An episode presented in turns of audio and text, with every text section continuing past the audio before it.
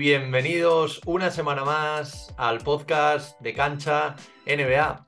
Hoy tenemos por aquí para hablar de mucha actualidad, para hablar también de, del All Star que, que, se nos viene y de estos meses intensos, ¿no? Que también todos vamos a tener, pero sobre todo a Alberto Medina yo creo que se le viene una época bonita pero, pero complicada, ¿no? Alberto, ¿cómo estás? ¿Qué tal?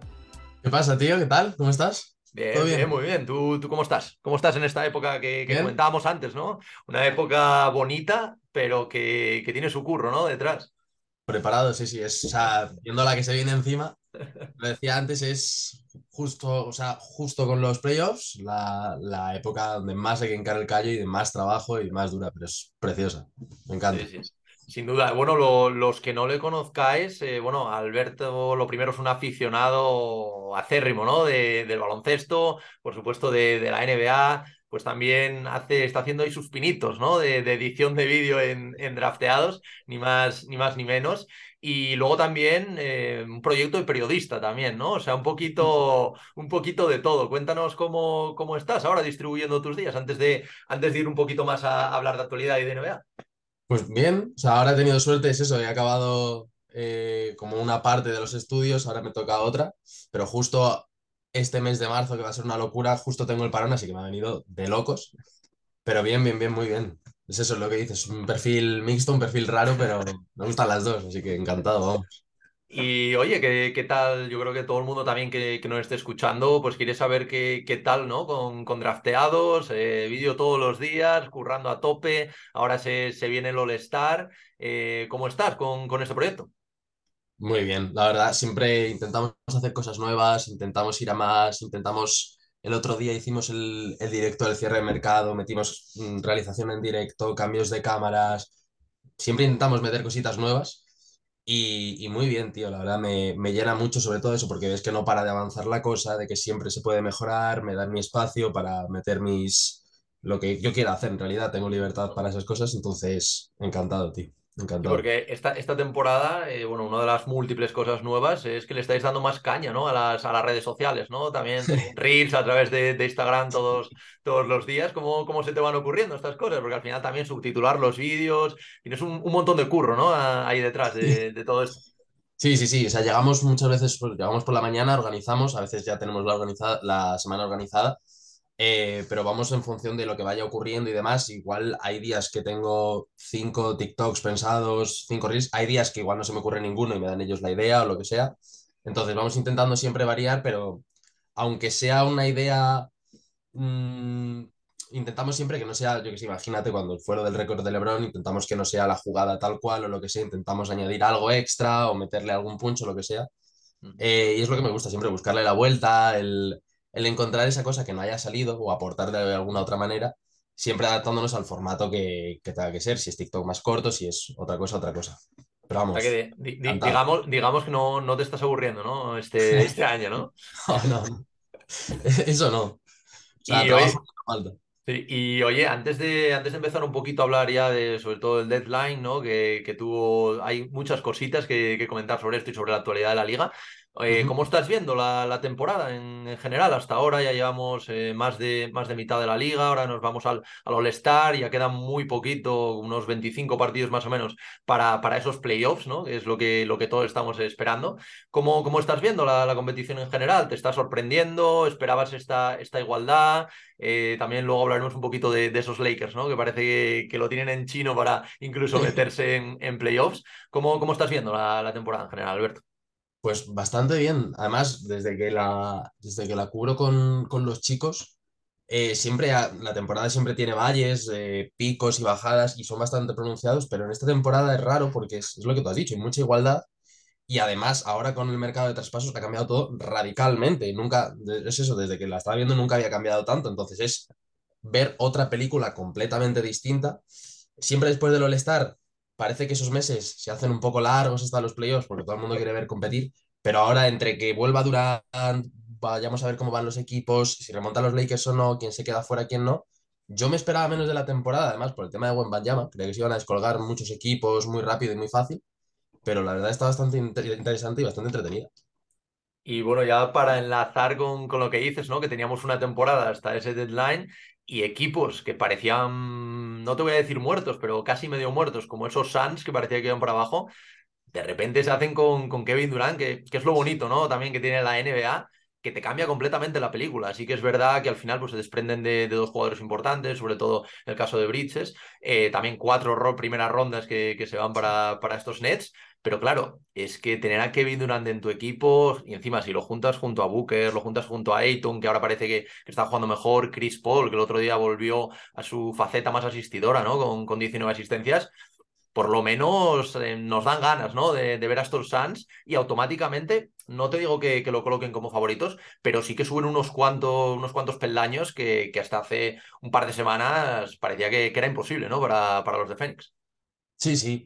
O sea, lo veíamos. Además, hay mucha gente que dice, no, es que, claro, traen a Kevin Durant, pero con el traspaso se quedan con un banquillo débil y demás. Pero hay un factor que la gente no tiene en cuenta y es la capacidad de atraer gente. Es decir, viene Kevin Durant, tienes un quinteto que da miedo, y es verdad que evidentemente la rotación queda más débil, pero en el mercado de cortados y toda esa capacidad de atracción que tienes, lo hemos visto ahora con Ross y demás, parecía que iba a Dallas, pero te llama a la puerta Fénix, no le vas a decir que no, evidentemente.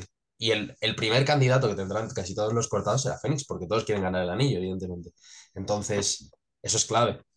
Claro, es que al, final sí que la NBA es una liga muy igualada, pero obviamente si quieres una superestrella no puedes, no puedes tenerlo todo, ¿no? No quieres una superestrella que a lo mejor se te quede bridges para tener más banquillo. O sea, es, es complicado esto, ¿no? Pero sin duda yo creo que es un movimiento valiente, ¿no? Que yo creo que había mm. que hacer porque se habían quedado un poquito, un poquito descolgados respecto a, al resto de, equipos. Y bueno, veremos, veremos. Muchas, muchas ganas de verlo. Y luego también hablando de los Nets, que parece que, han centralizado, ¿no? Prácticamente todo, todas estas últimas semanas, sobre todo el deadline. El caso de Kyrie Irving, que, bueno, no sé a ti, pero yo cuando leí la noticia ese domingo, encima justo me pilló en un concierto, eh, me tuve que salir para ver si era verdad, si era un fake, porque no me lo quería mucho, ¿no? Sabía que, que Irving que pues podía salir traspasado, pero ahora que parecía que estaba jugando bien, que todo, que todo el mundo apostaba por estos Nets, de repente se va a ni más ni menos que Dallas a jugar contra Luca, a jugar con Luca Doncic. ¿Cómo, ¿Cómo viste tú esto? ¿Te acuerdas dónde, dónde estabas? Porque para mí fue una, un auténtico bombazo, la verdad. Estaba, estaba con mi novia que no sabe nada de NBA y, además era, era muy tarde, me parece. Y, me acuerdo que me dijo, ¿qué te pasa? Me quedé un rato mirando el móvil, digo, digo no sé cómo explicártelo, digo, pero o sea, mi trabajo ha explotado. O sea, ha explotado de repente todo. Y necesito un rato aquí ahora mismo. Y, y la verdad que o sea, es impresionante. Es, se hace muy raro verlo. Es de estas cosas como lo de Kevin Durant con la camiseta de los Suns, pero em, además con Kyrie Irving tiene el, agravante, entre comillas, de que parece que puede ser un préstamo de un tiempo mínimo, eh, pero es muy bonito, la verdad. Ver dos talentazos como Luca y Kyrie, que además es un todo nada en el sentido de que es un equipo muy descompensado. Es un equipo que es todo ataque, es un equipo que es todo talento, y evidentemente todo el mundo puede decir que tiene sus fisuras, pero claro, siempre está la duda de cómo los paras. Y a ti en general, eh, bueno, es un poco ventajista decir esto ahora porque desde que juegan juntos van 0-3. Sin embargo, cuando jugó Kairi sin, sin Luca, creo que fueron 2-0, 3-0, no, no recuerdo. Pero a ti en general, eh, quitando un poquito estos, estos resultados, ¿qué sensación te deja? ¿Ves a unos Mavericks más competitivos de cara a playoffs por, por tener, evidentemente, el talento que comentas de, de Irving? Pero ¿crees que merece la pena respecto a que a lo mejor se te va en verano, eh, que ya se, incluso el primer día ya se hablaba eh, o ya hablaba Kyrie Irving de, del tema Lakers? Eh, ¿cómo, ¿cómo, ves esto? ¿Tú crees que, mm, que Dallas en general, ¿no? en este más menos que, que hacemos de cada traspaso, gana demasiado? Gana demasiado para regular season, pero en playoffs se puede ver resentido por, por la rotación, sobre todo por el, por el tema defensivo. Yo creo que ganan. Además, creo, de hecho, que lo necesitaban. O sea, Luca Luca estaba muy solo y era un equipo que no tenía margen de maniobra por muchos sitios y si tenía alguna manera de mejorar eh, era esta. Y además ya no solo de mejorar, de darles una alegría a tu estrella, la cual se ve estancada y tirando el carro sola, porque estaba solo. Y aunque sea por un préstamo, pero ya ha visto que tú has hecho ese, esa intención de intentar darle algo, de intentar apostar fuerte, aunque luego pierdas más. Pero ya ha visto que hay esas ganas de competir, esas ganas de ganar y demás.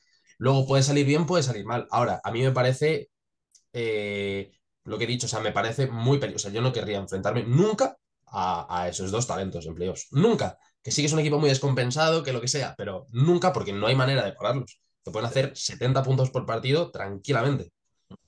Y una serie de playoffs muy complicado. Sin duda, la única duda que, bueno, aparte del tema defensivo, obviamente, entre ellos, fue lo que pasó el otro día, ¿no? Ese final ajustado, que parecía que hicieron un tuya mía, mía tuya, y al final acabó perdiendo Kyrie Irving porque parecía como que todavía falta un poco, mm, evidentemente, pues el Kid ha dicho que, que Lucas sigue siendo la estrella, obviamente, pero parece como que todavía falta un poquito ahí, que es normal también, solo llevan tres partidos juntos, pero quizás esto sea lo que pueda generar un poquito más de dudas, ¿no? Ese, esa última jugada, ¿quién, ¿quién se la va a jugar, ¿no? Porque son dos jugadores también, sobre todo Luca, que está acostumbrado a las últimas jugadas e intentar jugársela a él, no que le llegue el balón a sus manos y simplemente tenga que tirar. Que esto parece una tontería, pero hay jugadores que, que, pueden estar más acostumbrados a esto, ¿no? Y al final es completamente diferente tener que jugarte un aclarado que tener que jugarte un, un tiro liberado, aunque parezca más fácil, ¿no? el tiro liberado. Sí, yo por eso creo que se les va a llevar un tiempo, evidentemente, pero creo que son perfectamente complementarios. Hay gente que decía lo típico de no, tienen que jugar con dos pelotas y demás. Es verdad que los dos amasen mucho el balón, pero Kyrie, me acuerdo cuando Kyrie jugó con LeBron, era un escándalo, evidentemente. Em, y LeBron tiene mucho IQ y Luca tiene mucho IQ. En ese sentido se van a saber adaptar. Y de hecho, lo del otro día fue muy criticado, pero a mí me pareció un, un buen, un buen signo porque me pareció que se respetan mutuamente ninguno de los dos se la quería tirar porque querían dársela al otro para involucrarle, lo cual me parece muy buen gesto. Que luego igual tiene que mediar el entrenador y decir, oye, pues esta es para ti, esta es para ti. Pero incluso los Nets que tenían a, Durant, vimos que salía en algún vídeo de cómo Durant le decía al entrenador, no, dale esta jugada a Kyrie que va a salir y salió bien, por ejemplo. Entonces también son los jugadores los que se tienen que conocer y, y gestionar esas circunstancias, pero una vez consigan gestionarlo, me parece, vamos, un escándalo. Y luego otro tema que, me llama la atención es que mucha gente da a, los, a estos Brooklyn Nets ¿no? como uno de los grandes perdedores de, de, este cierre de mercado.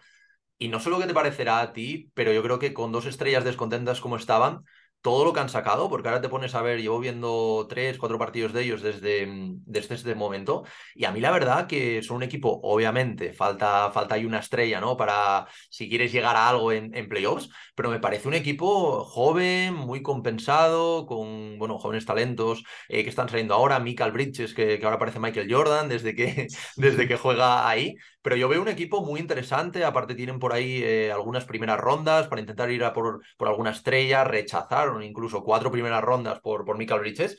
Em, yo la verdad que pensé que lo iban a, dinamitar todo, ¿no? Pensé que iban a pulsar el típico botón rojo y decir empezamos a reconstruir, pero parece que, que ya están sentando ¿no? las, las bases para, para los próximos años y ahora, bueno, veremos cómo se mueven en, en, los próximos mercados. Pero bueno, es un equipo que, que, tiene buena pinta, ¿no? Mítico equipo competitivo y típico equipo que, que, parece que ya empieza a caer bien, ¿no?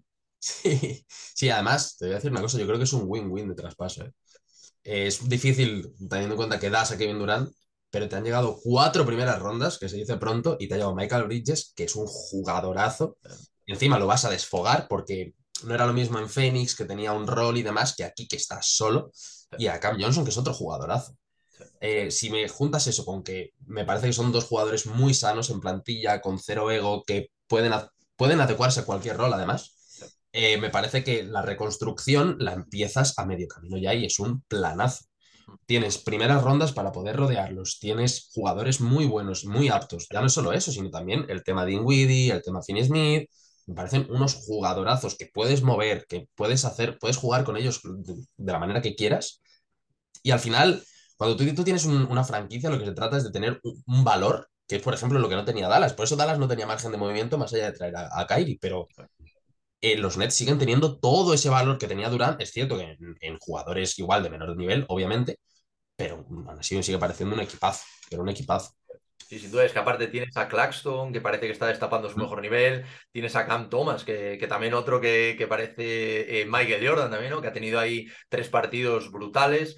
Eh, hay que darle tiempo porque son, son jugadores muy jóvenes, lo que tú comentabas, ¿no? Finn Smith también a nivel defensivo. Luego tienes tiradores, tienes a Curry, que veremos si acaba saliendo, tienes a Harris, que el otro día parece que, que se empieza a enchufar otra vez, que no, no hay que olvidarlo. Yo creo que tienes un equipo súper compensado, que quizás lo que comentábamos antes, ¿no? Falta una estrella, pero es que tienes jugadores para mover ahí, tienes primeras rondas y si se hace bien de cara a los próximos años, ojito. Lo que pasa que sí que es verdad que luego miras y ves el proyecto con, con ese Big Three, ¿no? Que al final eh, parece que se quedó la gente, bueno, evidentemente solo jugaron 16 partidos juntos, pero al final se quedaron a, los pies de una final de conferencia por, porque Durán debe calzar un 56, ¿sabes? Que si calzaron 52 igual, igual hubiera, o sea, hubieran pasado esta, esta ronda. Y luego, además de, de estos equipos que comentamos, luego hubo también, eh, bueno, algunas otras adquisiciones, como la de Crowder, eh, bastante importante, como la de como la de lo que hicieron los Clippers, ¿no? Que también yo creo que, que fueron bastante ganadores dentro del mercado.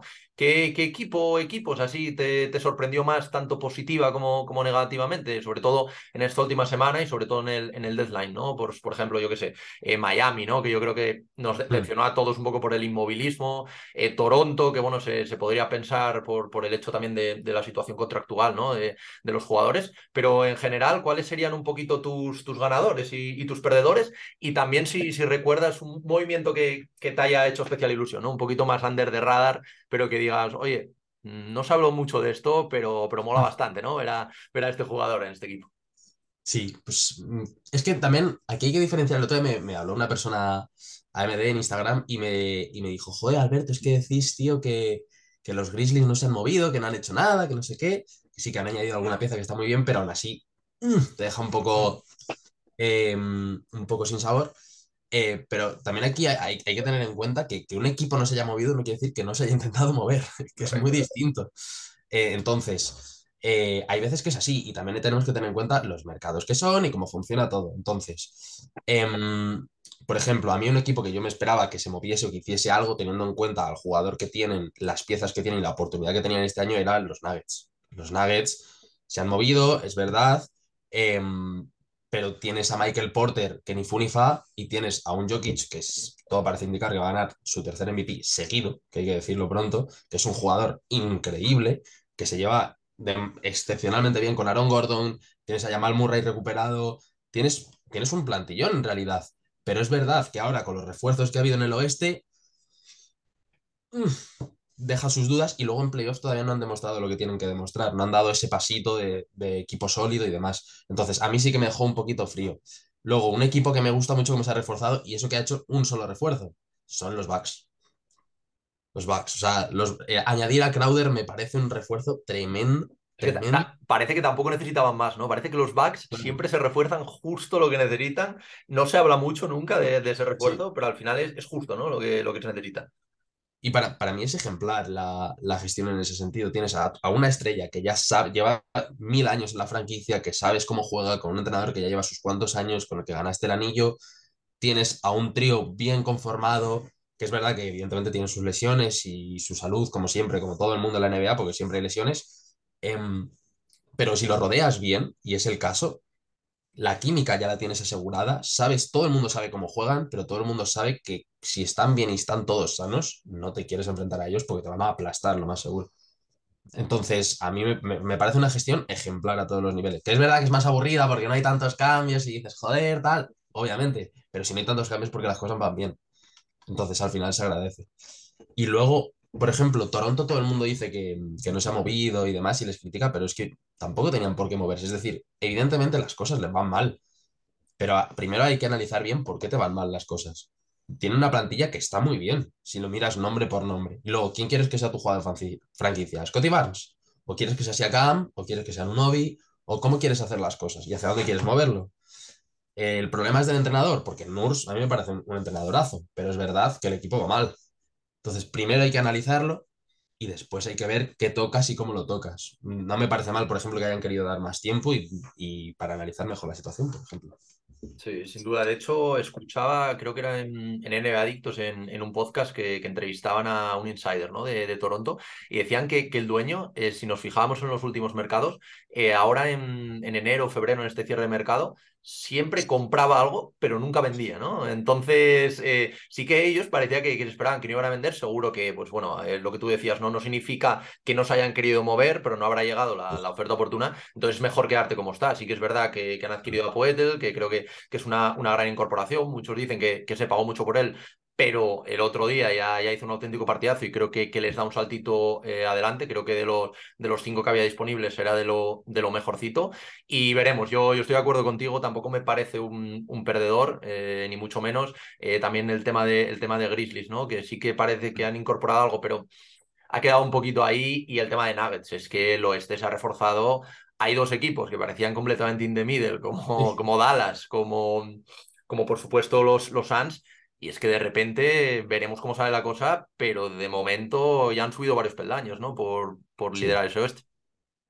Sí, además, los Nuggets, yo imagino que en, su cabeza estará que creen que en una eliminación les, les, dará igual, porque ven lo. O sea, es verdad que en temporada regular están aplastando y pensarán que en eliminatoria pueden ganar a cualquiera, y es verdad.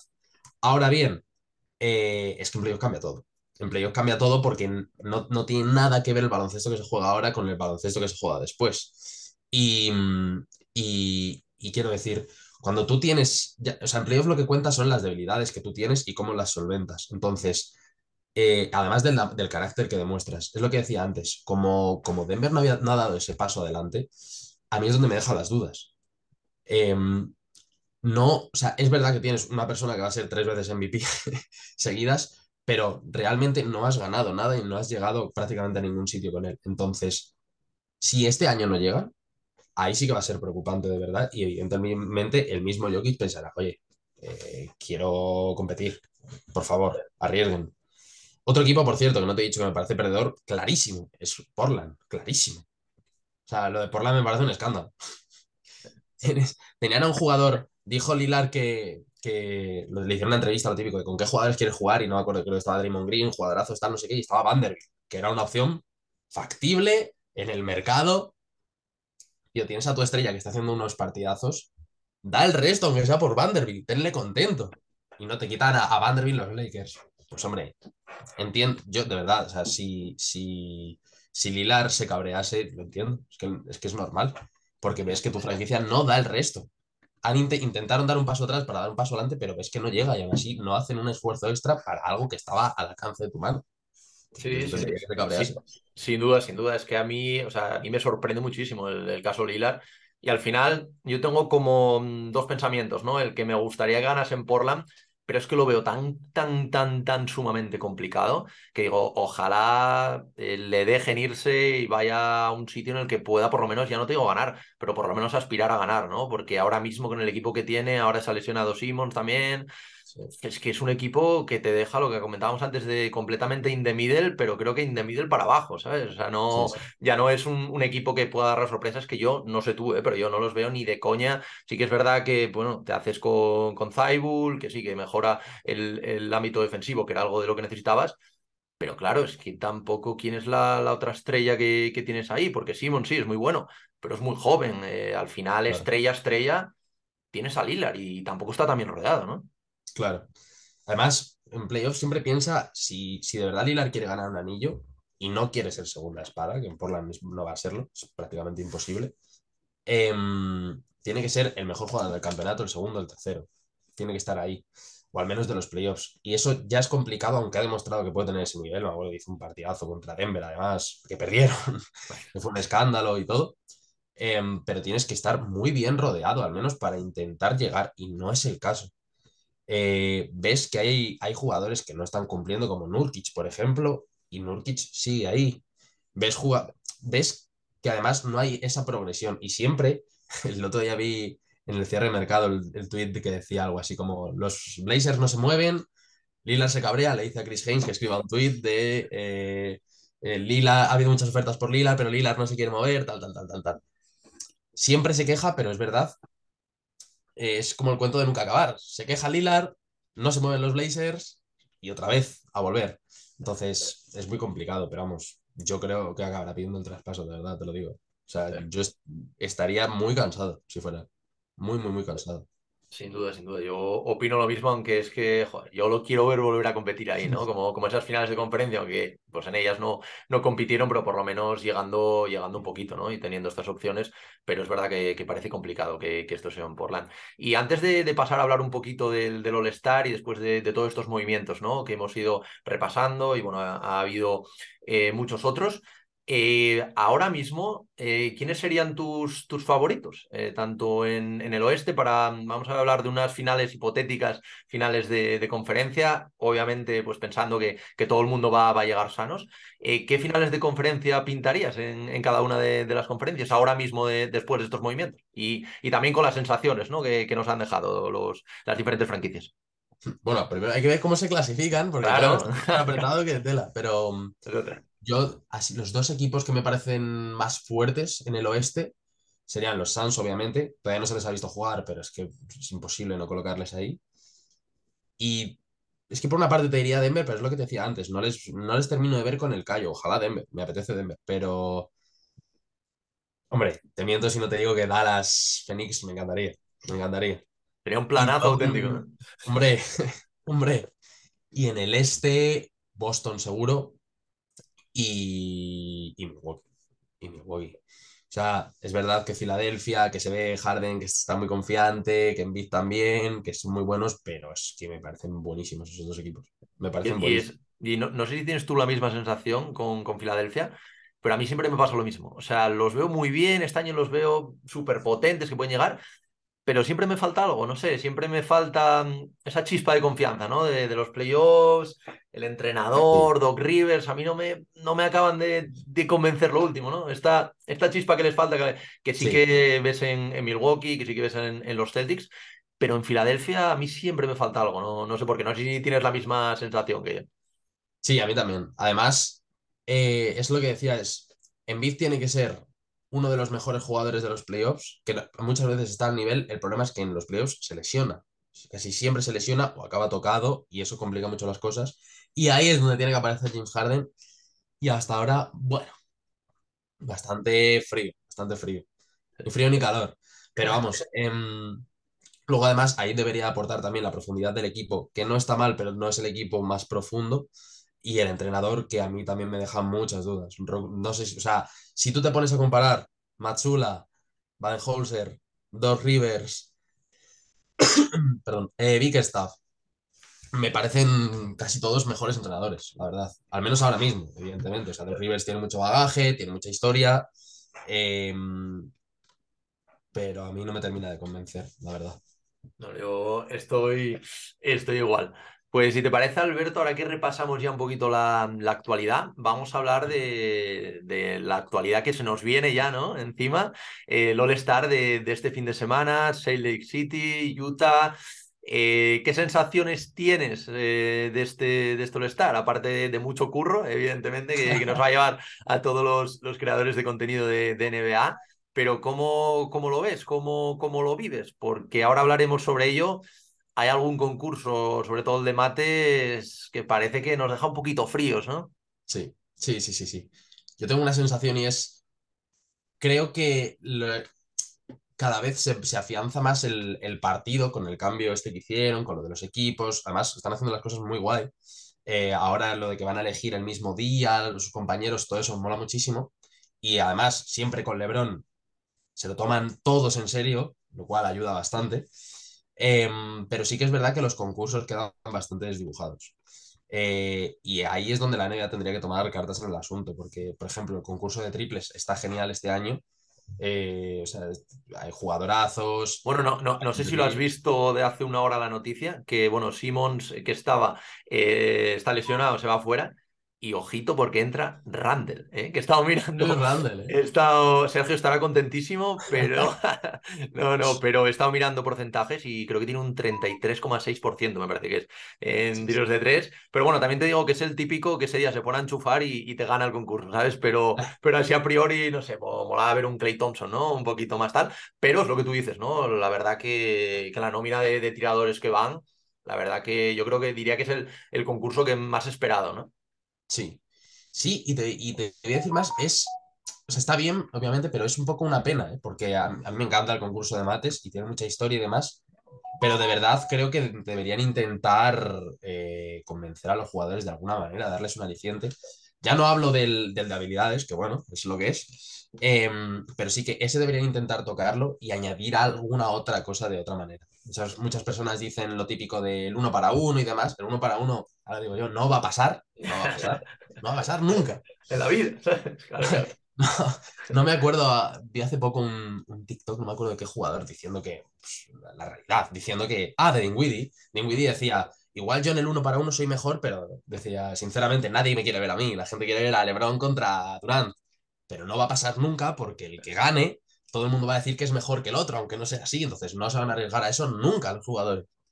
Entonces, pero sí que aunque no sea eso, deberían de intentar incentivarlo de alguna otra manera, hacer un horse, hacer algo Em, que dé morbo, que dé espectáculo. Hemos visto cómo los calentamientos de Stephen Curry son vistos por todo el mundo. En la NBA todo el mundo llega tarde a los pabellones y para ver el calentamiento llega antes. Entonces, fomentar eh, todo ese tipo de cosas, que pues, Luca también se mete ahí, intentar incentivar a los jugadores de alguna manera, igual que quieren hacer la Copa, que no tiene historia, la Copa de la NBA, porque se va a crear ahora y algún incentivo intentarán dar, intentar hacer algo para que sea un fin de semana completo de espectáculo en All-Star y no te dejes llevar hasta el partido final.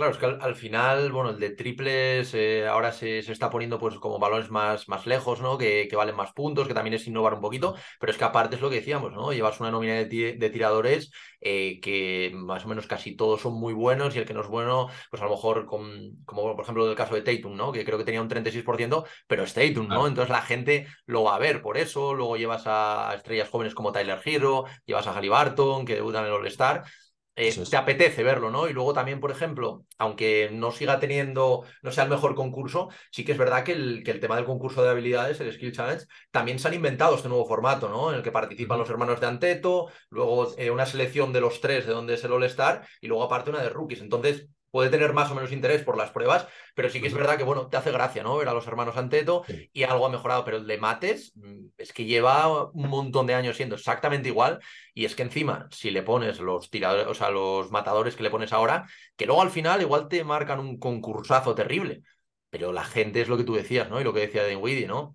Quiere ver a, a los mejores, ¿no? Quiere ver una reedición de ese Lavin Gordon, quiere ver algo que tenga morbo, ¿no? Y que al final, pues que te haga estar despierto para, para ver, bueno, con todo el respeto, ¿no? Trey Murphy puede ser un gran matador, pero no atrae, no vende, ¿no? Lo mismo que, que venden otras estrellas. Eso es. Dijo, dijo Gordon que si era All-Star se presentaría al concurso de mates y eso es lo que no puede ser. ¿Cómo que si eres All-Star? No, o sea, eres el mejor matador o uno de los mejores matadores, te presentas. Debería ser así, te nomino y te presentas de alguna manera. Evidentemente la NBA no puede obligar a nadie, pero sí dar algún tipo de incentivo. Si históricamente, además es que es un problema, porque si va bajando el, valor del concurso de mates, cada vez menos jugadores se van a querer presentar. O sea, no es lo mismo. Eh, Michael Jordan se presenta al concurso de mates y todo el mundo dice, hostia, perdón, ostras, Jordan eh, ha, ha estado ahí, quiero estar ahí. Y ahora, por ejemplo, dices, eh, eh, Murphy se ha presentado, quiero estar ahí. No, no. Claro, ¿qué pasa? Te pierdes a Yamoran por el camino, te pierdes a Anthony Edwards por el camino, ya ni hablo de LeBron, te pierdes a todo el mundo y a los mejores matadores por el camino, que siempre están, eh, son los que más visitas te dan, los que más interacciones acaparan y los que todo el mundo quiere ver y te los pierdes y no los puedes ver. Y es una pena. Sí, sin duda, sin duda. Es que al final los nombres son clave, porque al final igual tenemos uno de los mejores concursos, pero mm, tengo la sensación como que da, da, un poco igual, ¿no? Al final la gente prefiere un concurso un poquito menos atractivo, pero que haya jugadores, eso, imagínate volver a reeditar el moroeste de Gordon contra Lavín. O sea, es que estás hablando ya de palabras mayores, ¿no? Y, yo creo que el All-Star, así como en otros concursos, como veníamos hablando, se va reinventando. Es que el de Mates es exactamente igual que, el que se hacía antes, incluso menos espectacular. El, del año pasado, por ejemplo, yo, la verdad que, sobre todo lo de Mates, es que me dejó, la verdad, muy, muy, muy, muy frío. Sí, sí, sí. Además, también han tenido problemas con el tema de las puntuaciones. Es verdad que ya es muy complicado de puntuar porque se han visto muchísimas cosas. Pero eh, es eso, deberían de inventarse algo para dar ya no solo aliciente a los jugadores, sino un poco más de interés a la misma competición. No sé cómo, la verdad. Eh, pero hacerlo de alguna manera, porque si, además, si los concursos cada vez van perdiendo más popularidad, es que al final lo único que va a quedar es el partido, y eso es un problemón tremendo. porque de tres fechas has pasado a una. Sí, sin duda, sin duda. Aquí hay, hay un problema grande, pero, pero bueno, yo creo que, que, la NBA tiene suficientes cabezas pensantes, ¿no? Para, como para intentar remediar esto. Y Alberto, también hay un, un tema que, que, yo creo que mm, si se habla de All-Star hay que, hay que hablar de esto, ¿no? Y es el, el tema de las votaciones, ¿no? El tema de, de cómo se vota con ese 50% del público, 25% creo que son los, los jugadores y, y, el otro 25% pues un cúmulo de, de periodistas y, y, comunicadores, ¿no? De, de todo el mundo. Eh, y todo esto también va unido de la mano con cómo puedes votar, ¿no? El hecho de eh, tienes que votar eh, a, a, tres del frontcourt, a dos del backcourt, y esto mm, a veces pasan cosas como, como este año y otros años, pero bueno, ahora tenemos muy reciente el caso en Bid, ¿no? Que al final sí que será titular por, por las bajas que, que ha habido, que ahora comentaremos, pero que de primera mano el máximo anotador de la NBA se quede fuera de, de, ese quinteto, ¿no? De ese mejor quinteto y de la titularidad del, del All-Star, llama un poco la atención, ¿no? Sí, sí, pero este tema además es bastante complicado porque mm, ¿cómo lo atajas? Sí. Es decir, eh, para mí es que Jokic es mejor que Embiid, eh, que es verdad que Embiid podría ser el segundo, bueno, es el segundo del MVP el año pasado y este seguramente estaría ahí, ahí también. Eh, pero es un problemón, pero no puedes tampoco hacer mucho porque eh, ¿qué lo haces? No, no hay posiciones, pero es que igual entonces te queda un quinteto de gente enorme. Y tampoco es lo que. O sea, el All-Star es un, es un show. Entonces, eh, no quieres ver cinco pivots o, gente enorme. Entonces, es un problema, es un problema grave. Y todo también radica en la importancia que se le da a nivel histórico al, al All-Star, sea, para, sea para bien o para mal. Es decir, eh, si quieres darle mucha importancia porque quieres que tenga mucha relevancia, realmente tienes que subsanar estas cosas porque no puede ser que un jugador como Embiid no sea titular de un All-Star. Pero a la vez, si no lo subsanas, la, lo que decíamos antes, el valor del All-Star histórico baja. Entonces, Jimmy Butler ha dicho, se supone, están las habladurías de que ya ha dicho que no varias veces a querer ir al All-Star. Eso es lo que no le puede pasar bajo ningún concepto a la NBA.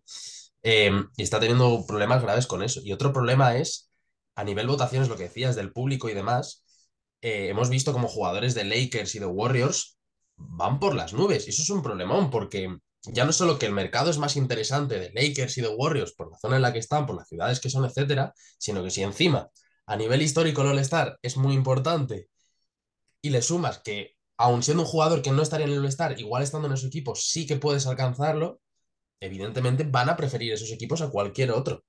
Y eso es un problema gigante. No, sin duda, sin duda. Hubo bastante polémica, pero, pero es lo que tú dices, es complicado, ¿no? De atajar, porque a nadie le gusta ver un quinteto dentro de pequeños, de bases, y a nadie le gusta ver a, todo pivos, ¿no? Entonces, esto es complicado, aunque bueno. Luego sí que hay otro tema que, que me parece interesante y que me llama un poquito la atención, ¿no? Y es como la convocatoria tan ajustada que se hace, porque al final todos los años, ¿no? Hay, hay bastantes lesiones. Y parece como que entrar así de segundas, quizás para jugadores que entren la primera vez, como puede ser un Fox, evidentemente pues les dará bastante igual, ¿no? Con tal de, de ser All-Star. Pero a lo mejor otros jugadores, como puede ser el caso de Harden, si, si llegas a entrar, quizás entrar de esta manera, un poquito de cuarto rebote, digamos, mmm, no te haga especial ilusión, ¿no? Del todo, ¿no? ¿No ves que a lo mejor quizás hacer una convocatoria más grande y al final no pasa nada? O sea, si tienen que jugar menos en el All-Star algunos jugadores, que jueguen menos y, y, no pasa absolutamente nada. Pero sí que a mí por lo menos esto de ir metiendo de repente, y es que todos los años además, es, es, bastante recurrente, ¿no? Que se metan tres, cuatro jugadores nuevos. ¿Cómo ves tú, tú este tema? Pues eh, tiene, tiene, difícil solución, la verdad. Además, cada vez hay más talento en la NBA y cada vez se van a quedar fuera más jugadorazos. Y siempre va, además, cada vez va, va a ser mayor el debate típico de ¿Es mejor el quinteto suplente o incluso el quinteto all-star o el quinteto que se ha quedado fuera? O porque son todos jugadorazos. Y es que va a pasar y cada vez más. Porque hay mayor acumulación de talento. La cosa está en que volvemos a lo mismo. Eh, Harden se puede cabrear lo que quiera, pero tiene la relevancia histórica que tiene tener un all-star. Entonces, y luego nadie va a mirar si fuiste de reemplazo o no, va a dar un poco igual. Y tú vas a ir, te lo vas a pasar bien y ya está. Todo depende luego de tu carácter, por lo mismo decíamos con Jimmy Balder. Pero es que es, esas cosas van a pasar y es difícilmente cambiable. Es que al final, si no, si quieres meter a todos los jugadores, tienen que hacer una convocatoria enorme y no van a jugar. Entonces, y al final tú lo que quieres es ver a Anteto jugar muchos minutos contra LeBron, contra Durán, que se hagan una liup, a Gary haciendo así cuando viene Anteto, de todo, eso es lo que quieres ver. Pero es que no hay espacio para todos. No, no, a ver, evidentemente es un, es un tema complicado porque si no ya se hubiera subsanado, ¿no? Y se, y se hubiera hecho de, de otra manera. Y, un poquito para, para, acabar, sí que, sí que me gustaría preguntarte un poquito por, por esta, estos jugadores ¿no? que, que a ti te faltan, ¿no? Quizás porque se habló mucho, por ejemplo, de, de Jaren Jackson Jr., eh, de, de, la falta ¿no? de Anthony Davis, también se habló, de, por supuesto, de, de James Harden. Mm, no sé si tú estás de acuerdo con todos, te gustaría o crees que, que algún jugador se, se, lo merecía más que, más que alguno, ¿no? Que, que, va a ir a, a esto el Star. O si tienes también pues algún jugador así fetiche, ¿no? Que, que tú digas, oye, me gustaría que este entrase, sé que de momento quizás no haya hecho los méritos, o como tú dices, por la acumulación de talento, es muy, muy complicado, pero que creas que a lo mejor de cara a los próximos años sí que puede estar ahí un poco coqueteando, ¿no? Con, con el tema del estar. Estaba el tema de Anthony Edwards, pero al final lo he conseguido. Eh, pero, eh, por, por, ejemplo, hay, hay un caso que, que, que, era claro que era Anthony Davis con el tema de Jaren Jackson y demás. Pero claro, aquí entramos también en otro debate y es, con el tema de las votaciones del público, vimos cómo evidentemente se favorecen a ciertos equipos o a ciertos mercados, pero cuando tú dejas que entren las opiniones de los entrenadores, van a hacer cosas que no le gusten a la gente porque lo que hacen es tener una opinión de entrenador. Mucha gente decía, pero ¿cómo llevas a, a Hru Holiday? Hru Holiday es un jugadorazo. ¿Cómo llevas a, a X jugador que igual eh, desde alguna perspectiva no es el más espectacular, no es el... Ya bueno, pero es que como entrenador tú lo que vas a premiar es lo que a ti te parece lo más valioso, lo de más mérito. Hombre, es que como, como, entrenador, como entrenador, yo creo que los 30 entrenadores de la liga quieren a, Rui Holiday eh, para poder jugar con él, ¿no? Porque claro. es un absoluto cuadrazo. Pero sí que es verdad que da la sensación de que, por ejemplo, obviamente la Melo no se ha ganado ir al All-Star, pero no vamos a engañar que molaría ver a la Melo en el All-Star, claro. ¿no? Porque son estos típicos jugadores así más, más flashy, ¿no? Digamos, es. y que al final mola. Pero claro, también es que el All-Star tiene una relevancia histórica que, que, tú comentabas antes, que tampoco puede regalar ¿no? a, la, a la gente del All-Star y tienen que ir, se supone, los mejores y los que, sobre todo, mejor temporada estén haciendo, ¿no? Claro, pero ahí entramos. Eh, vale, van, van, los mejores al All-Star, pero tienen que ir los que más espectáculo. ¿Quieres, ¿Quieres que vayan los que más espectáculo dan o los que son mejores? A la vez, si quieres que vayan los mejores, ¿por qué a los concursos no van los mejores? Entonces, es lo que tiene que definir un poco la NBA. ¿Qué quieres? ¿Espectáculo? enfócalo todo al espectáculo. Haz uno contra uno, aunque sea de jugadores que evidentemente LeBron y Durán no van a ir, pero vale, de eh, contra Murphy. Haz un uno contra uno y vamos a ver cosas que estén muy guays. O haz, eso, haz un, haz un horse o haz, distintas cosas. Y en el partido, igual, lo han querido enfocar, se supone, a la competitividad de los mejores jugadores. Si quieres eso, no hay lamelo. Si no hay lamelo, te pierdes espectáculo, y decíamos lo mismo de antes, pierdes visitas, pierdes de todo pierdes interés también.